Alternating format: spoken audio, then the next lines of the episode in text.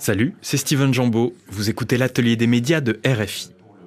Pendant une vingtaine de minutes à la radio, plus encore si vous faites le choix de nous écouter en podcast, nous sommes à Bayeux, dans le nord-ouest de la France, où se tenait en octobre le prix Bayeux Calvados Normandie des correspondants de guerre. Raphaël Kraft était sur place pour l'atelier des médias. Ses yeux sont en noir et blanc, ces photos sont connues dans le monde entier. On y vit une colère permanente. Vous avez pu voir certaines de ces magnifiques images exposées dans les rues de Bayeux. Avant d'accueillir le président du jury, Don McCune, sur scène, on va regarder ensemble une sélection de ces photos. Vous entendrez tout à l'heure sur la longueur le photographe britannique Don McCullin, 88 ans, monstre sacré de la photo de guerre, qui présidait le jury de cette 30e édition du prix Bayeux. Mais d'abord, rencontre avec un journaliste français du Monde qui a coécrit un livre consacré à Don McCullin. Michel Guérin, je suis journaliste au Monde, je suis rédacteur en chef et je m'occupe beaucoup des questions culturelles. Où est-ce qu'on se trouve là, Michel Guérin? On se trouve à Bayeux, autour de la cathédrale. Il fait beau. Et il y a dans la ville, justement autour de cette merveilleuse cathédrale, des grandes photographies affichées sur les murs euh, de Don McCullin, ses principales images autour de la guerre du Vietnam, surtout parce que c'est là où j'ai envie de dire qu'il a gagné sa, réputation, mais aussi euh, à Chypre ou ailleurs. Et euh, bon, des grandes images en noir et blanc qui ont marqué les esprits beaucoup de portraits, ce qui est intéressant, un peu d'action aussi, euh, des images assez dures, mais je crois qu'ils retiennent bien l'attention. C'est qui Don McCullin? C'est un anglais, très anglais jusqu'au bout des ongles. ça veut euh, dire quoi? Ça veut dire euh, que, quand il vient en France, il dit qu'il vient sur le continent. donc il a une, il a une, comment dire, il, c'est important pour lui ce que représente son pays, euh, puisqu'il vient d'un milieu quand même très modeste et il, a, il, est devenu un Sir Don McCullin. Ce qui il a été anobli en 2016. Voilà, il a été, il a été anobli. Et euh, comment dire, il représente un peu tous ces fautes. Il est l'image parfaite de, de, ces photographes qui ont fait peu d'études. Lui, pour des raisons, parce qu'il était d'un milieu très modeste, il fallait qu'il gagne sa vie quand son père est mort, jeune, alors qu'il voulait faire une école d'art et qui ensuite a, comment dire, grâce à la photographie, a gagné un statut incroyable, quoi. Tout simplement parce qu'il était, selon moi, meilleur que la plupart, c'est-à-dire un très très grand photographe qui, a, vraiment révolutionné l'image de presse et la façon dont on représente les événements dans les journaux. Dans les années, des années 60 à 80, c'est vraiment sa grande période. Pourquoi a-t-il révolutionné euh, la photographie de guerre? Parce que avant lui, il y avait plusieurs obligations, on disait. C'est-à-dire qu'il fallait qu'une photo de presse, elle soit pas posée. Euh, il fallait qu'elle soit instantanée, prise sur le vif. Euh, ça donnait une espèce de gage d'authenticité. Et il fallait aussi, comment dire, que les gens, qu'en photographie, ne vous regardent pas. Regardent pas le, photographe et donc ne regardent pas le, spectateur ou celui qui regarde les images dans les, dans les journaux ça vient de, de, Cartier-Bresson, c'est comme ça. Euh, c'était surtout voilà cette authenticité. Et lui, il a, il a, fait ça, il a été très bon, notamment pour faire des images instantanées. On le, on le voit ici sur les murs à Bayeux. Euh, il y a un moment, il y a, il y a, un soldat qui lance une, une, une, grenade. C'est, au Cambodge, je crois. C'est au Cambodge. C'est, une image un instantané, j'ai envie de dire parfait, quoi. Il y a une espèce de, de mouvement, c'est virtuose. Mais lui, il voulait plus que ça. Il voulait aussi, comment dire, que on, y a une confrontation entre le public et, les, soldats vietnamiens. Et donc, il a fait des portraits. Et ça, c'était vraiment une hérésie à l'époque. On ne se rend pas compte comment c'était impossible d'arrêter l'événement, dire je me pose, je mets mon appareil en face. Il ne fait pas poser les gens. Mais il fait comme s'il y avait une intimité entre lui et les gens photographiés. Et le public lui-même rentre dans l'intimité des gens parce que les images sont arrêtées. Alors on est justement au pied de la plus emblématique d'entre toutes, ces photos de portraits. Euh, c'est l'offensive du Tête au Vietnam en 1968. Est-ce que vous pouvez me la décrire, cette photo? Alors on voit un soldat frontal euh, face à nous, assis. Euh, on ne sait même pas où. Les yeux sont à peine visibles, mais ils sont là. On ne sait pas ce qu'ils regardent et en fait on comprend assez vite que ce soldat qui tient son arme dans les mains, mais verticalement, c'est-à-dire qu'on ne voit que le, canon vertical de son arme, il est complètement sonné, il est complètement ailleurs. Hagard. Hagard. Le, le, photographe a dû venir à 1 mètre, 1 mètre 50 de lui. Il a fait 4-5 photos, Don McCullin, puisqu'il m'a raconté cette image. Et le gars ne le voit même pas, le soldat. Il est, il est complètement. Et ça, ça symbolise à la fois cette bataille, cette offensive du tête qui a été quand même terrible, quoi, euh, où beaucoup d'Américains sont morts parce qu'il fallait reprendre une place euh, forte. Ils l'ont fait, mais à quel prix? Et puis ça traduit aussi, comment dire, c'est les traumatismes qui restent de, la guerre. Alors après, il y a un graphisme incroyable, le graphisme de Dom McCullin, c'est-à-dire que la tenue du soldat, comment il est, les yeux euh, la pupille blanche qui ressort, cette noirceur générale, c'est waouh. C'est quelque chose que je n'ai jamais vu ça, moi, dans, la photo de presse, une image aussi forte. Alors certains lui reprochaient, hein, justement, en disant Mais tu as fait poser le, le soldat et tout. Pas du tout. Et le gars, il est, il est, il est quasiment, euh, je sais pas, il est dans, il est dans, c'est un fantôme. Il est, il est quasi mort. Il est, vivant, mais à quel prix Et c'est une image très difficile en plus à tirer. C'est quelqu'un qui avait l'obsession du contrôle. Il fallait tout contrôler, du voyage, la prise de vue, le tirage des photos, la publication dans la presse. Il faut savoir que McCullin faisait lui-même le tirage de ses propres photos. Et je pense qu'une des raisons pour lesquelles il est un photographe mythique, c'est aussi parce qu'il voulait tout contrôler et qu'il a réussi à tout contrôler, ce qui était impensable pour les autres photographes. Oui, parce qu'il faut bien comprendre que lorsqu'on est au Vietnam dans les années 60, il n'y a pas d'Internet et généralement les photoreporters confiaient leurs films, leurs pellicules euh, aux compagnies aériennes pour qu'ils les envoient en Europe ou aux États-Unis. Et lui ne voulait surtout pas envoyer tout ça parce qu'il avait pris tellement de risques. Oui, c'est ça. C'est-à-dire qu'il travaillait pour un hebdomadaire, le Sunday Times Magazine, à Londres, qui était un, très très grand supplément dominical qui publiait beaucoup d'images d'actualité. Et McCullin voulait être présent au moment où on faisait la mise en page dans le journal. Il disait, oulala, si je ne suis pas là, on va faire n'importe quoi. Et donc, il refusait d'envoyer ces images par les avions. Il disait, en gros, les événements l'attendront attendront Don McCullin, ce qui est quand même assez incroyable. Il n'y a pas beaucoup de photographes qui faisaient ça. Et en effet, il attendait. Et quand il arrivait ensuite, donc il, regardait la mise en page, il assistait à la mise en page, il imposait à la mise en page. Il disait il n'allait pas risquer sa vie en plus qu'il y ait des mauvaises publications quoi. Donc, mais bon, il pouvait le faire parce qu'il s'appelait Don McCullin et qu'il avait une réputation énorme. Et bon, c'est vrai que dans les années 60, comme ça, on avait un rapport à l'actualité qui n'avait rien à voir avec aujourd'hui. C'était possible. Ça serait impensable d'ailleurs euh, de, voir ça actuellement. C'est, voilà, avec l'instantané, l'internet, etc. Lui pouvait parce qu'il voulait tout contrôler et qu'il a réussi à tout contrôler. Le journaliste Michel Guérin en parle avec admiration. Toujours au micro de Raphaël Kraft pour l'atelier des médias de RFI, voici le photographe britannique Don McCullin.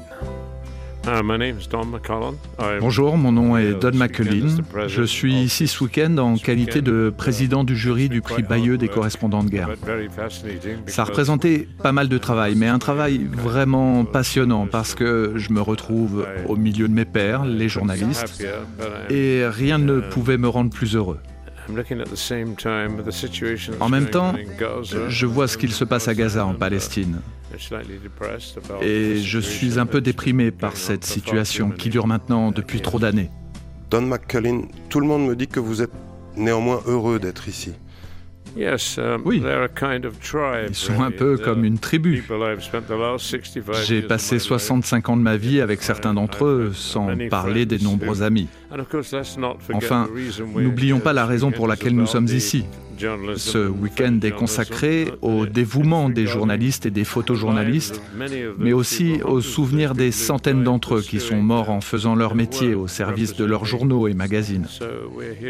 Donc nous sommes ici pour les honorer. Vous dites au début de cet entretien que vous êtes déprimé par ce qui se passe à Gaza, et c'est quelque chose qui revient souvent chez vous, c'est à quoi ça sert ce métier qu'on fait puisque la guerre continue malgré tout?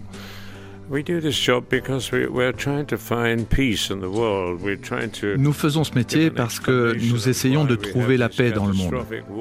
Essayer d'expliquer pourquoi nous avons ces guerres catastrophiques qui éclatent chaque année. Dès que l'une d'elles se termine, une autre commence.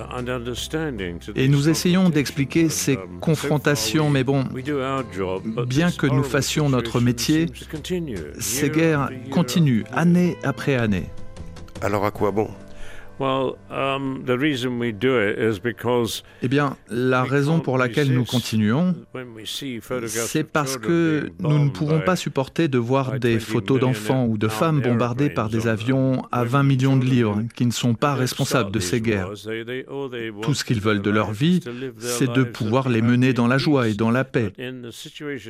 Mais quand je vois cette situation à Gaza, que j'ai suivie ces 50 dernières années, on appelait ça la Terre sainte à l'époque et c'est loin d'être le cas. Je me suis rendu à Ramallah en 1965. C'était la première fois que je me confrontais à la question palestinienne. Le problème, c'est que rien de tout cela ne serait arrivé si M. Netanyahou s'était efforcé de faire la paix en invitant tout le monde à la table des négociations. Il semble avoir fait fausse route en ne le faisant pas. On dirait même que le peuple israélien a été très déçu par son mauvais leadership. Et à ce propos, il ne faut pas oublier que les Palestiniens n'ont jamais eu de bon leadership. Ils n'ont jamais été dirigés que par des imbéciles. Et ils les ont suivis.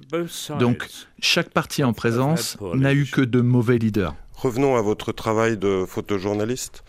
Vous êtes envoyé par The Observer à Chypre, premier conflit que vous couvrez. Pourquoi décidez-vous de retourner couvrir des conflits. Qu'est-ce qui vous anime à cette époque?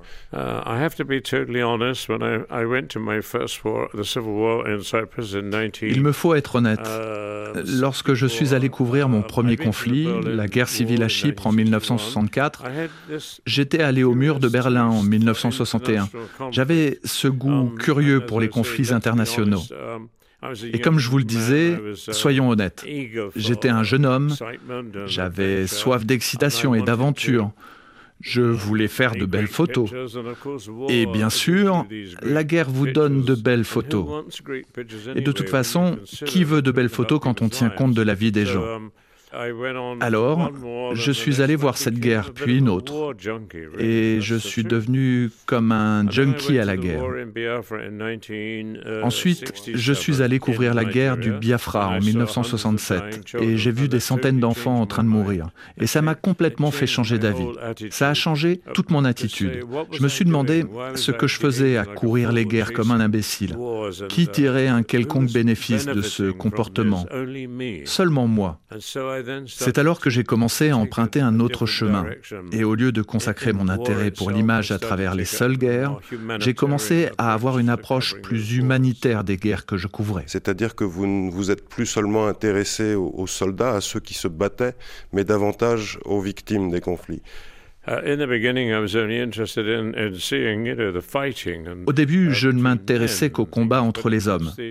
Mais bien sûr, ils n'étaient jamais les victimes eux-mêmes. Enfin si, mais ils le devenaient parfois à la fin. Mais les vraies victimes étaient celles qui n'avaient pas commencé la guerre.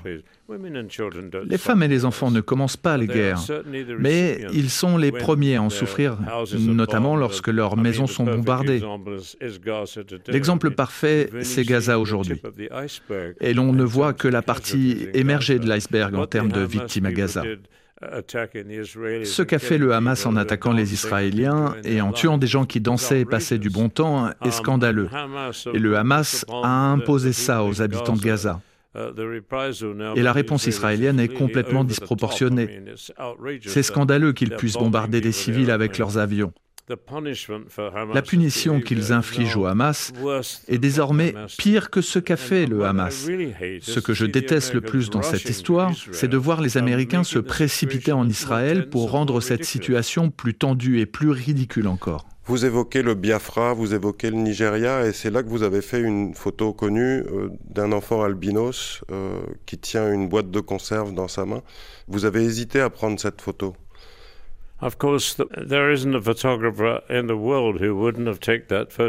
Il n'y a pas un seul photographe dans le monde qui n'aurait pas pris cette photo. C'était scandaleux et choquant de voir cet enfant africain qui ne mourait pas seulement de faim, mais qui, en plus, avait eu la malchance de naître albinos. C'est un problème de pigmentation. Et ces enfants sont regardés comme, comme des personnes à craindre. Et ils ont toujours été persécutés parce que les gens pensent qu'ils ont un esprit maléfique. Je parle de cet enfant, mais ils étaient plusieurs centaines ce jour-là. Je suis entré dans cette euh, espèce d'hôpital qui n'en était pas un, plutôt une école abandonnée, et il y avait là 800 enfants qui étaient en train de mourir debout, qui tombaient et mouraient devant moi de faim et toutes sortes d'autres maladies qui frappent les gens dans un tel dénuement. Je me souviens de cette petite fille mourir devant moi malgré les efforts du personnel humanitaire pour la maintenir en vie. Mais revenons à ma situation. Je suis entré dans ce complexe, moi, homme blanc, et lorsque les gens là-bas voient un blanc, ils vous prennent généralement pour un humanitaire. Et qu'avais-je apporté pour ces gens dans cet endroit? Seulement mes deux appareils photo Nikon qui pendaient autour de mon cou. Je n'ai pas vécu ma vie sans sentiment de culpabilité. Chaque jour, je, je ne me sens jamais libéré de ces choses que je considère non pas comme étant des fautes. Était-ce juste ma présence? A-t-elle exacerbé des situations? Ces enfants se sont-ils sentis écrasés parce que j'ai pris des photos d'eux plutôt que de leur apporter de la nourriture Ma situation était très précaire humainement. Dans le même temps, au Vietnam, il y a un soldat américain qui a pris une balle dans, dans la mâchoire et vous vous apprêtez à le prendre en photo et il vous dit non. Et vous ne prenez pas la photo. Non, um, je n'ai pas pris la photo. Et je suis heureux de n'avoir pas pris cette photo. Il n'y avait pas vraiment de problème parce que c'était le premier jour où nous avions opéré une percée à l'intérieur de la cité impériale de Hue. Et les officiers en charge ne m'avaient parlé que d'une opération de 24 heures et douze jours plus tard, j'étais encore là à prendre les photos les plus incroyables de soldats blessés et morts. Je crois que c'est la meilleure série de photos de guerre que j'ai jamais prise. Mais c'était vraiment centré sur le militaire. Bien sûr, les militaires, les soldats demeurent des êtres humains. Mais ils avaient du soutien, des hélicoptères qui venaient évacuer les blessés vers les hôpitaux. Les habitants de Gaza n'ont pas ce luxe. Et c'est durant ces quelques jours que vous avez pris la fameuse photo portrait de l'homme hagard à Hue pendant l'offensive du Tet au Vietnam. Oui. Je n'aime pas beaucoup cette photo parce que je ne veux pas qu'on réduise mon travail à cette seule photo. Chez moi, dans ma maison du Somerset où j'habite, j'ai 10 000 photos. Et elles diffusent un mauvais esprit dans ma maison. Un jour, j'ai écrit un livre que j'avais appelé Dormir avec les fantômes. Et je pense sincèrement que ces images contaminent ma maison. Il y a comme une onde qui contamine cette maison. Parce qu'il y a la présence de ces 10 000 photos et de 60 000 négatifs. Donc j'espère qu'un jour, je vais pouvoir débarrasser ma maison de tout ça. J'ai maintenant 88 ans, mon cerveau fonctionne toujours et je cherche la paix. J'ai une maison magnifique avec une vallée et une rivière qui m'appartiennent. Je ne suis que le gardien de cet endroit. Je ne crois pas que cette terre m'appartient, mais lorsque je parcours cette terre, j'ai l'impression que l'oxygène et la liberté qu'exhale la campagne contribuent à apaiser la mémoire de ces 65 dernières années. Mais en même temps, lorsque, après avoir couvert tous les conflits, vous décidez de photographier des paysages, c'est toujours vers des paysages de guerre que vous vous tournez. Et je pense notamment à cette photo de la vallée de l'ombre de la mort, qui a été prise pendant la guerre de Crimée par M. Fenton en 1856, et vous lui rendez hommage en prenant une photo dans la Somme de la Première Guerre mondiale. J'avais été envoyé en France par le service postal britannique uh, pour faire un timbre qui devait commémorer les sacrifices de la Première Guerre mondiale. Et un jour, je conduisais dans la campagne. Je venais tout juste de déjeuner dans une de ces brasseries françaises. Donc je conduisais sous la pluie et je vois cette route, cette route sinistre qui ressemblait à un serpent. Il avait plu et la route était argentée, humide, et je savais qu'elle se trouvait dans la Somme. Le ciel avait des allures dramatiques. Alors j'ai fait demi-tour, je me suis arrêté, je suis sorti de ma voiture pour courir vers cet endroit et prendre la photo. Beaucoup de gens aiment cette photo parce qu'elle représente un paysage totalement vide. Mais d'elle émane comme une vibration. C'est comme si elle vous parlait. C'est un endroit sinistre, un paysage sinistre, parce qu'il se moque de vous en même temps qu'il vous parle. Et c'est un endroit où des milliers d'hommes sont morts. Quand vous vous trouvez dans ce genre d'endroit, les poils de votre nuque se dressent.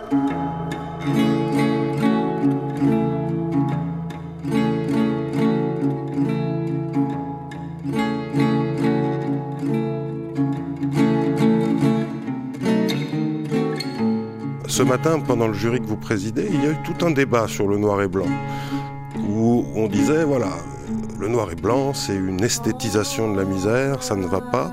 Qu'en pensez-vous, vous qui n'avez fait que du noir et blanc? Um, tout d'abord, je dois dire que j'ai pris beaucoup de photos en couleur durant ma vie, mais je n'ai jamais trop aimé ça. Je fais les tirages de mes photos moi-même, j'ai une immense exposition à Rome en ce moment, vraiment une, belle exposition qu'aucun autre photographe ne pourrait avoir. Il y a 260 photos dans cette exposition. Je les ai toutes tirées moi-même. Et quand je fais un tirage, j'y mets vraiment toutes les émotions qu'il y a en moi. Je ne veux pas qu'on passe devant mes photos sans qu'on les regarde. Par exemple, dans le cadre de ce festival, mes photos sont exposées dans la ville, dans les endroits les plus extraordinaires. Je marche et je peux les voir. Alors, pour revenir à la couleur, il se trouve que de nos jours, la plupart des appareils photos sont numériques et qu'ils produisent toujours de la couleur. Vous pouvez bien sûr les transformer en noir et blanc.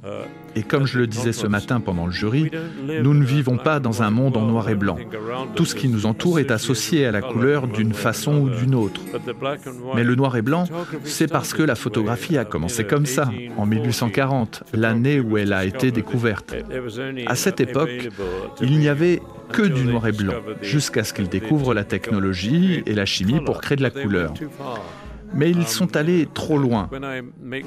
Quand je prends mes photos en noir et blanc, je fais parfois des impressions jet d'encre. J'ai photographié des statues romaines ces dernières années, c'est une de mes passions, et je demande à l'imprimante à jet d'encre d'ajouter un petit ton de sépia. À l'époque, lorsqu'on prenait une photo, on ne savait pas comment arrêter le processus d'effacement pendant le développement.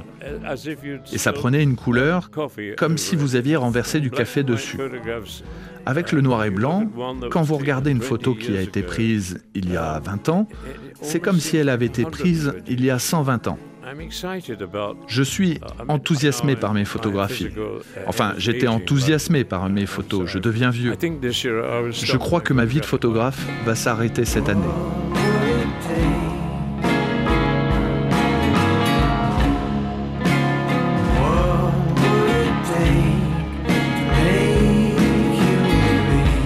Don McCullin, photographe. Et pour nous aider à réaliser la marque indélébile que ce Britannique a laissée sur le reportage de guerre et la photo en général, on retrouve Michel Guérin, rédacteur en chef au journal Le Monde. Raphaël Kraft pose les questions. Alors vous avez contextualisé Don McCullin euh, dans l'histoire par rapport à ses prédécesseurs. Vous citiez Henri Cartier-Bresson. On pense bien sûr à Capa pour la photographie de guerre qu'est-ce qui vient après lui et qu'est-ce qu'il a apporté à la photographie de guerre? Il faut savoir que Don McCullin arrête un peu la photographie de guerre, j'ai envie de dire, dans les années 80, au moment où la presse... Donc là, c'est le conflit au Liban, principalement. Oui, voilà, il finit avec le Liban, et ensuite, il comprend qu'il ne pourra plus avoir euh, un support dans les journaux qui vont publier ces images quand même assez dures à regarder, offerte euh, lors du petit déjeuner euh, dominical euh, aux Anglais. C'est plus possible. Ils veulent tous, enfin les plupart des journaux, notamment le, sien, veulent plus de photos glamour, people comme on dit. il, voilà, il, de plus, plus gai, plus, plus joli à regarder, etc. Et, donc il, va se réfugier dans le paysage, la photo de paysage, autour de lui dans la campagne anglaise et puis ensuite sur d'autres territoires.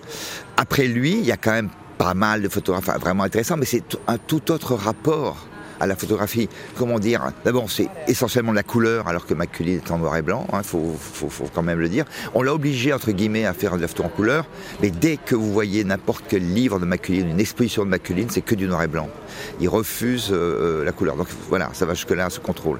Donc la photo aujourd'hui, oui, il y, a quand même des photographes formidables, mais ça s'est énormément démocratisé aussi, j'ai envie de dire. C'est-à-dire que n'importe qui peut être photographe, euh, suffit avec l'Internet, euh, vous êtes sur place, vous êtes témoin d'un événement, vous pouvez faire des images. Il ne faut pas oublier une chose, c'est que euh, quand vous voyez des photos de guerre, c'est pas simple de savoir quel est l'auteur du photographe, parce que, comment dire, l'événement est plus important que le photographe. On, reconnaît un événement, on voit, du trouble, on voit de la mort, on voit du sang, on voit de la douleur, euh, on ressent tout cela, je suis pas sûr qu'on voit le photographe, et pourquoi pas? Avec Maculine, on voit Maculine on voit autant Maculine que l'événement. Et ça, c'est totalement atypique. Il n'y a pas beaucoup de photographes qui font de l'actualité où on reconnaît le photographe. Ce que vous voulez dire, Michel Guérin, c'est qu'il embrasse le destin de, de ses sujets, en quelque sorte. Il les connaît tous, il a tous discuté avec eux, ah. précisément parce qu'il fait du portrait notamment. Oui, alors ça c'est quelque chose d'important c'est comment dire, il n'est pas un photographe qui utilise les soldats, par exemple, ce que j'appelle comme des pièges à forme, c'est-à-dire de, pour faire une belle composition. Non, s'ils sont dans l'image, c'est parce qu'il estime que ces gens sont importants. Et ça, c'est frappant. Vous pouvez mettre Maculine devant toutes ces photos faites il y a 5 ans, 60 ans. Il connaît les noms de tous les gens sur les images. Il peut vous raconter une histoire sur eux, qui ils sont, ce qu'ils sont devenus, est-ce qu'ils sont vivants, est-ce qu'ils sont morts. Parce que pour lui, c'était voilà, c'était vraiment important de montrer ces gens-là. De, Ça ne veut pas dire qu'on ne connaît pas leur nom hein, dans les légendes des photos. Mais lui, et c'est important, et c'est ça, quand on voit les photos de Maculine, on se dit, ces gens-là sont sur les photos pour qu'on puisse aller à leur rencontre alors que c'était il y a 40 ans, 50 ans. Euh, il y a une douleur, je rentre avec eux dans cette douleur. Et, ils ont vraiment, il y a de la chair, on les voit, on les, on les comprend. Alors que dans beaucoup de photos de guerre, on voit des formes, on voit des hommes, euh, on voit des silhouettes, mais il y avait comme s'il y avait une distance énorme avec eux, et pas chez Maculine. Et ça, c'est aussi cette force de, proximité, de nous faire rentrer, parce que a, je dis, il n'y a jamais de friandises chez Maculine, il n'y a, pas de choses gratuites. C'est les gens photographiés, l'événement, lui et nous. Et on est tous ensemble et on essaye de vivre avec ça. Vous disiez qu'à partir des années 80, le, public, et notamment le public anglais, ne veut plus voir d'horreur euh, sur sa table de petit déjeuner dans le Sunday Times le dimanche matin. Ce qu'expliquait McCullin, c'est que il fallait rendre l'horreur acceptable, par la composition notamment. Oui, c'est, comment dire, il découvre les photographies les plus horribles euh, lorsqu'il voit euh, pour la première fois des photos euh, des camps d'extermination de la Deuxième Guerre mondiale. Et il dit ces photos sont terribles, des amoncellements de corps, etc. Lui, il dit comment je peux montrer l'horreur d'un conflit, mais que les gens quand même continuent de regarder et ne tournent pas la page, et, disant oh là là. Et, et l'horreur acceptable pour Maculine, ça veut dire l'horreur, et franchement, il y en a dans ces images. Euh, il y a des images du Biafra, par exemple, qui sont vraiment terribles, avec des, enfants décharnés qui vont mourir juste après. Enfin, euh, Biafra, une guerre civile au Nigeria, avec une terrible famine. Voilà. Mais rendre l'horreur acceptable, c'est-à-dire qu'il faut donner de la forme à cette horreur. Et, de la forme sans que ce soit joli. C'est compliqué. C'est-à-dire que la, comment dire, cet espace est très très fragile. Que ça soit horrible, parce que c'est horrible la guerre est horrible, dit-il, et à la fois que ça soit acceptable sans que ça soit joli. C'est pas simple. Et lui, alors j'avoue que je connais aucun autre photographe à y arriver, parce que c'est un espace très très très très fragile, très étroit. il y rentre, il le fait, il arrive à le saisir sur l'image, et c'est vrai que je regarde un peu les gens à Bayeux qui passent devant ces images, ils s'arrêtent devant, ils regardent, ils restent devant, quoi. Euh, ils ne glissent pas. Euh, comme on peut glisser sur plein de photos où on trouve, oui, ok, il se passe quelque chose sur l'image, mais en même temps, je, me sens étranger à ce qui se passe. Pas, pas avec euh, Ce que vous voulez dire, c'est qu'il ne faut pas verser dans une esthétique de la douleur ou de la misère comme d'autres photographes ont pu le faire. Je pense à Salgado peut-être. chacun aura son avis sur, sur, sur Salgado et d'autres photographes. Je pense que c'est un, pour moi un piège dans lequel, hélas, tombent trop de photographes, où en effet on, passe de, de, de la comment dire de l'information visuelle bien, bien montré comme le fait Don, Don McCullin, avec d'autres photographes où je pense, en effet, on ne voit plus qu'une belle image. Mais à la limite, on, voit une belle image, on ne sait même plus ce qui se passe sur place. C'est-à-dire on dit oh l'image est belle, mais l'information finit par l'oublier et en disant oui c'est joli, c'est tout. Et en effet c'est enfin, un, un, vieux débat qui, a été lancé dans les années 90 et qui reste d'actualité. Et je trouve que McCullin c'est la meilleure réponse à ce débat-là parce que lui ça veut dire qu'on peut faire de la forme, on peut faire une belle image, mais une image juste. Une image juste, c'est-à-dire qui reste informative et qui dit des choses. Une dernière question, Michel Guérin. Vous disiez, McCullin vient d'un milieu très modeste, il n'a pas fait d'études, et vous disiez un peu comme beaucoup de photographes, ils ont une revanche à prendre? Il y a sûrement une revanche à prendre, mais c'est vrai que dans les années 60, quand on n'a pas fait d'études, un des métiers qui permet à la fois de vivre intensément, de voyager, c'est pas la presse écrite parce que ça demande de voilà savoir écrire ça et beaucoup j'ai constaté beaucoup de grands reporters des années euh, enfin des années 50 60 70 ont fait très peu d'études ont fait un parcours personnel je, pense à Raymond Depardon par exemple hein, aussi Patrick Chauvel aussi Patrick Chauvel enfin voilà euh, et comment dire ils ont gagné un statut. Une revanche à prendre, je ne sais pas. Maculine, oui, parce qu'il le dit. Et euh, par exemple, avoir été euh, anobli était important pour lui. Euh, d'autres, je pense, s'en ficheraient sans problème. Mais lui, non. il le raconte, il le dit que pour lui, c'était quand même un parcours qui lui a permis de s'affirmer et de, et de, voilà, de, gagner une existence incroyable et de vivre intensément hein, aussi quand même, tout en se posant beaucoup de questions sur ses photos. Hein. C'est, pas quelqu'un qui, qui, va vous dire regardez j'ai fait ça au Vietnam, mes photos ont changé euh, euh, la face du monde ou de la, de la guerre, j'ai dénoncé, etc. Non, il il est très très lucide sur quand même le, comment dire, le faible impact des images quant à, au changement d'un conflit, ou etc il n'est pas comme ça. Il a, mais ils disent, vaut mieux quand même les faire ces photos. Quoi. Il, faut, quand même les faire. Et il les a faites. Il est, il est une question que Don McCullin se pose et qu'un certain nombre de photoreporters de guerre se posent également. C'est est-ce qu'on aime être dans la guerre? Il ne dit pas aimer la guerre. Il dit est-ce qu'on aime être dans la guerre? Et il en éprouve une petite honte ou quelques remords parfois. Quand on pose cette question à Maculine, il, est très embêté, très gêné, mais j'ai l'impression que c'est quand même quelqu'un qui... Il n'est pas dans la jouissance à la guerre, il n'est pas... Il y a quand même beaucoup de photographes, en effet, qui, euh, comment dire, euh, reconnaissent que dans les conflits, pendant le conflit. Parce qu'un conflit, comme il dit, c'est beaucoup d'attentes. Il y a beaucoup de temps, de temps mort, il ne se passe rien. Euh, et et, bon, vous avez des, récits de photographes qui, expliquent comment ils sont, comment dire, ils, vivent intensément, ils prennent du plaisir, ils vont manger, ils vont boire jusqu'à pas d'heure, et, etc. Et qu'ils vivent avec des confrères, ils ont l'impression de vivre un moment, et ça participe d'une jouissance personnelle. McCullin, c'est un puritain, je pense. C'est comme ça que je le vois.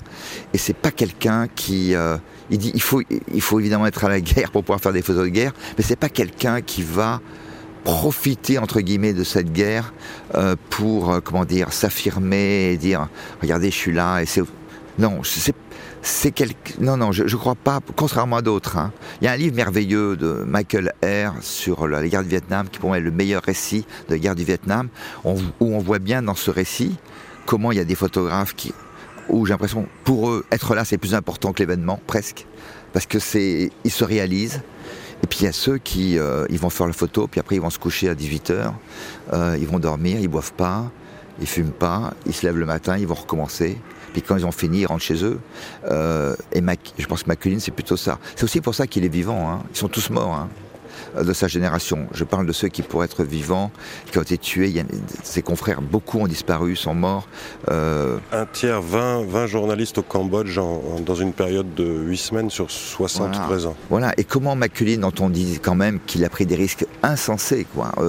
Euh, il y a eu des témoignages de soldats qui l'ont, qui après 10, 15, 20 ans après la guerre du Vietnam ont raconté, oui, il y a un photographe qui s'appelle Don McCullin avec nous, il était dingue, ils disent. Il prenait des risques fous, il, Il disait, parce qu'on lui disait, mais tu es dingue de vouloir à la fois faire des photos et contrôler, mettons, la lumière, l'image. C'est-à-dire qu'en général, les, photographes à la guerre, ils se mettent devant un endroit et puis ils prennent des photos. Et puis, euh, comment dire, vous pourriez faire les mêmes presque. Voilà, ils déclenchent comme ça rapidement. McCullin, pas du tout. Euh, il, disait je peux pas risquer ma vie, en plus risquer d'avoir une mauvaise lumière sur l'image. C'est assez gonflé. alors c'est peut-être une, formule, mais c'est une formule assez juste pour lui. C'est comment dire? Et je pense que s'il n'a pas été tué, alors c'est idiot parce qu'il y a aussi une part de chance évidemment, euh, comme partout. Mais il y a aussi chez lui une telle obligation de contrôle. On le voit quand, quand vous parlez avec lui ça rigole pas. On sent que il, il, veut être maître de sa vie. Donc quelqu'un qui calcule tous les paramètres. Et, je pense, il le dit hein, quand même, dit, ça participe quand même du fait qu'il est, qu'il est encore là et qu'il continue à faire des photos de paysages dans la campagne anglaise. Merci beaucoup Michel Guérin. Merci à vous. Journaliste Michel Guérin vient clore ce moment que nous avons consacré à l'immense photographe britannique Don McCullin.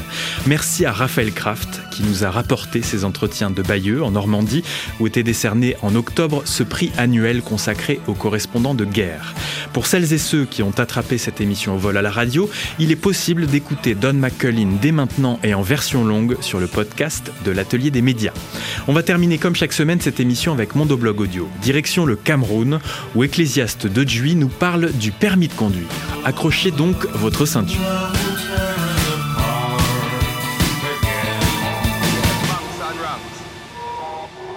Salut, moi c'est Ecclésiaste, j'habite à Douala au Cameroun et mon blog c'est ashuka.mondoblog.org. Dans mon biais audio, je vais vous parler du permis de conduire. Parce que le problème, c'est qu'au Cameroun, le permis de conduire est très simple. On l'obtient d'abord et on apprend à conduire ensuite. Ce qui fait que dans notre ville de Douala-Si, hein, il y a la conduite et il y a les conducteurs. Le gars chez qui j'ai fait ma formation en conduite automobile, il va directement se reconnaître.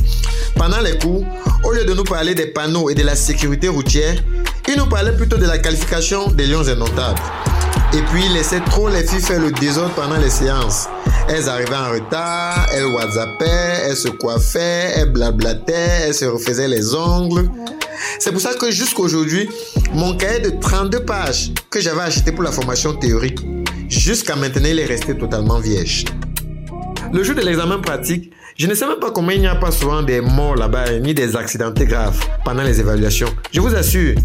Parce que quand moi j'ai passé mon permis de conduire, on donnait le volant à quelqu'un sans même se rassurer s'il a même déjà piloté une brouette un jour dans sa vie. J'ai surtout aimé quand on vous pose des questions du genre, cette voiture est de quelle couleur? J'aime aussi quand tu peux voir tes formateurs à la fin des épreuves et que vous avaliez une bonne bouteille de bière comme si vous étiez des camarades depuis longtemps. Donc au Cameroun, hein, le permis de conduire est très simple. On obtient le permis en faisant abstraction du code de la route. Chaque automobiliste vit la sécurité au volant à sa façon. Quand tu vas retirer ton permis de conduire là-bas au bureau des transports à Yaoundé, les femmes qui travaillent au secrétariat vont te menacer que mouf, vous croyez qu'on va fouiller les dossiers là si vous ne nous donnez pas un peu la motivation? Et puis même lorsque tu possèdes ton permis de conduire, les policiers ne regardent même pas ça lorsqu'ils te contrôlent en route. Je demande, à monsieur l'usager, c'est ça que moi je mange? Et même ceux qui te contrôlent n'ont jamais fait le permis de conduire pour leur propre véhicule. Et voilà pourquoi le résultat est donc catastrophique. Personne ne respecte les feux de signalisation. Personne ne respecte les règles de priorité. Personne ne respecte les limitations de vitesse, les distances de sécurité, les panneaux routiers, les balises, etc., etc. Donc, dans notre ville de Douala, hein, tout le monde sait parfaitement que tu dois d'abord faire au moins deux ou bien trois accidents de la circulation avant de commencer à rouler ta voiture presque normalement. C'est comme ça qu'à cause d'un simple petit permis B, j'ai failli me retrouver dans un cimetière. Voilà comment acheter, euh, comment dirais-je, obtenir son permis de conduire est si simple ici au Cameroun. Mondoblog.org c'était Ecclésiaste de Juy, un de nos mondoblogueurs camerounais. Cet épisode de Mondoblog Audio a été orchestré par Camille Deloche. Rendez-vous sur mondoblog.org pour en écouter d'autres. C'est la fin de l'atelier des médias réalisé par Simon de Creuse. Cette émission et les précédentes peuvent être écoutées gratuitement sur les plateformes de podcast de votre choix évidemment sur Pure Radio, l'application de RFI dédiée à nos contenus audio. Pour me contacter, envoyez-moi un mail à l'adresse atelier.rfi.fr. Et je vous dis à la semaine prochaine pour un nouveau numéro de l'Atelier des médias.